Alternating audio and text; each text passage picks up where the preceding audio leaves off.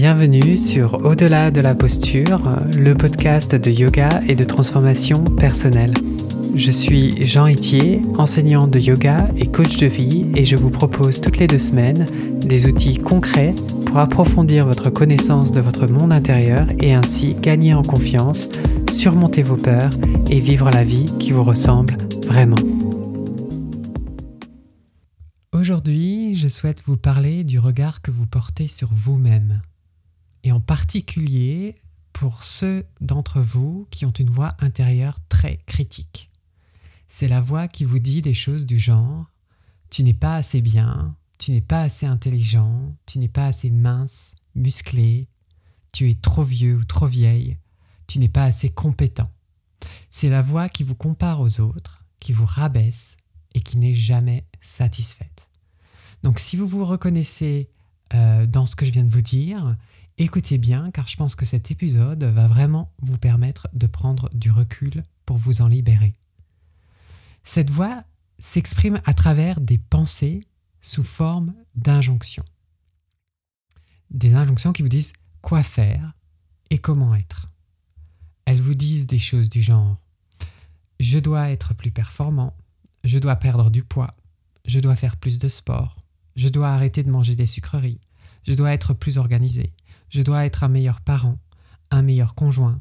Je dois travailler dur avant de pouvoir m'octroyer du temps libre. Ce critique intérieur va même jusqu'à vous proposer des injonctions en fonction de votre genre. Les hommes, par exemple, sont forts et donc ne pleurent pas. Par contre, ils peuvent se mettre en colère et cela est même considéré comme une preuve de sa force ou de son pouvoir en tant qu'homme. En bref, quelque chose de positif. Les femmes, elles, ne se mettent pas en colère, c'est pas joli. Et puis, euh, elles sont émotionnelles, voire instables ou hystériques, et par contraste, les hommes, eux, ont très clairement un meilleur contrôle d'eux-mêmes. De toute façon, c'est bien connu, les femmes sont faibles et seules, elles ne peuvent rien faire. Elles ont besoin d'un homme. Et attendez, ce n'est pas tout. Elles doivent aussi répondre à des injonctions contradictoires, donc des injonctions du genre il faut qu'elle soit intelligente, mais pas trop non plus, car ça pourrait mettre les hommes mal à l'aise. Ou alors il faut qu'elle soit attirante, mais pas trop non plus, car sinon c'est de leur faute si les hommes ne peuvent pas se retenir. Je ne vous dis pas tout ceci pour créer une division entre les hommes et les femmes, je le fais pour mettre en exergue le non-sens dans ces modes de pensée, car rien de tout ceci n'est vrai. Ce ne sont que des croyances des cases dans lesquelles nous essayons de rentrer et dans lesquelles nous nous sentons à l'étroit. Et puis, que se passe-t-il quand on ne s'identifie à rien de tout ça? On se retrouve à la marge de la société et ça fait peur. Et c'est donc cette émotion qui nous empêche de prendre le risque d'être qui nous sommes vraiment, d'oser dire ce qu'on pense, d'oser prendre cette décision ou d'amorcer ce changement. On finit par se dire que ce n'est pas étonnant s'il y a des personnes qui se considèrent comme non binaires, au moins elles peuvent se définir elles-mêmes de manière bienveillante. Parce que quand vous croyez fermement que vous devez être comme ceci ou comme cela, c'est comme si vous portiez un scaphandre au quotidien. Vous pensez que vous devez être plus mince, plus grand, plus intelligent, plus jeune et plus productif pour rentrer dans le moule, pour essayer de rentrer dans le scaphandre tout devient beaucoup plus lourd quand on porte un scaphandre. Ça limite aussi beaucoup la liberté de mouvement et on commence à développer des symptômes de la fatigue, de la dépression, de l'anxiété, du stress. Alors, pour régler le problème, pour se débarrasser du symptôme, on vous propose d'aller dans l'eau c'est-à-dire d'alléger les symptômes avec des médicaments, du massage, des soins énergétiques, de l'ostéo. Et effectivement, ça marche pendant un temps et vous vous sentez un peu plus léger. Cependant, ça ne règle pas du tout le problème car le symptôme n'est pas la source ou la cause de votre souffrance qui, je pense que vous l'aurez compris, sont les normes auxquelles vous pensez devoir adhérer. Alors, comment fait-on pour se libérer de ce carcan? Selon moi, ça se fait en deux étapes. La première étape, c'est de prendre conscience de toutes les pensées irrationnelles que vous avez dans votre tête, soit en les observant avec de la méditation, soit en les écrivant. C'est-à-dire tous les je dois, je ne dois pas, il faut que je, il ne faut pas que je. La deuxième chose, la deuxième étape, c'est apprendre à connaître qui vous êtes vraiment. C'est-à-dire sortir du scaphandre qui vous a été donné et prendre conscience que vous n'avez pas à être comme ceci ou comme cela, que vous n'avez pas à changer qui vous êtes, mais simplement à découvrir la beauté et le potentiel de votre différence. Vous allez pouvoir créer des habits sur mesure qui vous correspondent parfaitement et qui vous permettent de vous mouvoir librement dans le monde. C'est à moins que vous souhaitiez ne pas porter d'habits. Cela paraît assez simple quand je vous dis il suffit de prendre conscience des pensées que vous avez dans votre tête et ensuite euh, d'apprendre à connaître qui vous êtes vraiment. Mais en pratique, je vois que les personnes que j'accompagne en coaching, pour elles, c'est un peu plus compliqué que ça. Et je pense qu'il y a deux raisons principales à cela. La première raison, c'est de présumer qu'il y a quelque chose de beau ou quelque chose de laid, qu'il y a quelque chose de bien ou de mal, qu'il y a quelque chose de moral ou pas. Alors qu'en fait, ce qui est moral ou non, ce qui est acceptable ou non, varie largement en fonction des conventions normatives familiales, culturelles, sociétales et religieuses. Cette voix, ou plutôt ce, critique intérieur, s'assure que vous vous conformiez à la norme de l'environnement dans lequel vous vivez, car si vous prenez une décision qui va à l'encontre des normes de votre environnement, on va juger votre personne comme mauvaise ou non vertueuse. La deuxième raison, c'est de croire qu'on est comme on est et que donc on ne peut pas changer. J'entends souvent euh, les personnes que j'accompagne me dire bah, j'ai toujours été comme ça, donc je serai toujours comme ça. Après toutes ces années à être comme je suis, ça va pas être facile de m'en dépêtrer. En plus, c'est intergénérationnel, c'est dans mon ADN. Ah, regarde mes parents, regarde ma mère, regarde mon père. Alors oui, vos parents et votre histoire familiale jouent un rôle dans la construction de croyances limitantes. Et non, ce n'est pas parce que ça fait 20, 30, 40 ou 50 ans que vous pensez de cette, cette manière-là que ça va prendre la même durée de temps pour vous en libérer. Ça dépend entièrement de votre engagement envers vous-même et de votre capacité à vous détacher de votre identification à vos pensées. En Ayurveda, on parle de prakriti et de vikruti. Donc la prakriti, c'est votre constitution, c'est votre bagage génétique à la naissance. La vikruti, c'est votre état actuel qui a varié jusqu'à présent et qui va donc continuer à varier en fonction de vos expériences de vie et de votre environnement. C'est ce qu'on appelle d'une certaine manière la bioplasticité. C'est la façon dont vos gènes, votre corps, votre mental s'adaptent à votre environnement. C'est malléable comme de la terre glaise quand on fait de la poterie. L'argile qui vous a été donnée à la naissance reste la même mais cette argile peut changer. On peut la changer, l'étirer, exploiter son potentiel pour créer quelque chose de nouveau. Au fur et à mesure des années, on prend la forme la plus appropriée à nos expériences de vie et à notre environnement, et on s'arrête là comme figé dans la forme qui nous a été donnée. Au fur et à mesure du temps, on s'identifie à la forme. On pense qu'on est la carafe, la tasse et la coupelle, alors qu'en fait, on n'est pas la forme, mais la matière avec laquelle la forme a été créée. Vous êtes la terre glaise, et si vous ne savez pas ça, vous ne savez pas qu'on peut casser certains éléments et recommencer à zéro. Encore faut-il avoir pris connaissance de la qualité de cette dernière pour lui donner une forme nouvelle. D'ailleurs, tout ceci, on en parle dans l'épigénétique, qui dit que les facteurs environnementaux ont un effet sur l'expression génétique. C'est la théorie de l'inné et de l'acquis. Alors le paradoxe, c'est que vous êtes né avec cette matière première qui peut être modelée comme de la poterie, mais que depuis votre enfance, votre environnement a joué un rôle important dans le façonnage de cette dernière. Il a modelé votre façon de penser à travers vos expériences, et cela est devenu la base de votre ego. L'erreur est de croire que vous êtes comme vous êtes et que vous ne pouvez rien changer alors que vous avez une grande plasticité neuronale. Ce qui vous empêche de changer, c'est votre peur de casser un aspect de votre personnalité sans être vraiment sûr de pouvoir le reconstruire différemment ou de savoir si ça marchera vraiment. Votre ego veut vous faire croire que les choses sont permanentes et se défend contre un changement, c'est-à-dire une petite mort d'une partie de lui.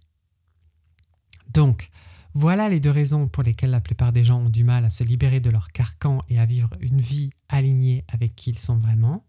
Donc la raison première, c'était juger la valeur de soi en fonction de ce qu'on pense être bien ou mal. La deuxième, c'est croire que à cause de qui on est, ça va être extrêmement difficile, voire impossible de se libérer de tout ça. Rappelez-vous, cette voix ne vous appartient pas. Elle vous a été donnée par votre famille, la société, la culture et la religion de l'environnement dans lequel vous avez grandi. Ce sont des pensées qui vous viennent de l'extérieur et que vous avez empruntées et intégrées et qui sont devenues des croyances. Mais en réalité, vous n'êtes obligé de rien. Vous avez toujours le choix de faire ou de ne pas faire quelque chose. Vous êtes libre. Libre de faire du sport ou pas. Libre de manger des sucreries ou non. Libre de vous organiser ou pas libre de payer vos factures ou pas, libre de vous occuper de vos enfants ou pas. Ce sont simplement des choix qui ont des conséquences auxquelles vous devez faire face. C'est aussi simple que ça. Alors pourquoi avoir des normes, me direz-vous? Si vous y pensez, cela nous a été utile d'un point de vue euh, de l'évolution. Se conformer aux règles de notre tribu nous garantissait une certaine sécurité et au contraire, ne pas respecter les règles risquait de nous faire rejeter par le groupe et donc mettait notre vie en danger. Qui a envie d'essayer de survivre seul dans la nature? Pas moi.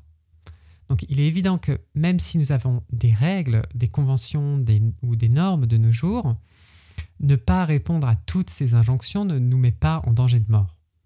Et pourtant, notre système nerveux est précablé pour se poser la question et s'assurer de notre sécurité. Il est donc tout à fait naturel d'avoir peur du regard des autres et de se poser la question des conséquences de nos actions à un niveau individuel et collectif.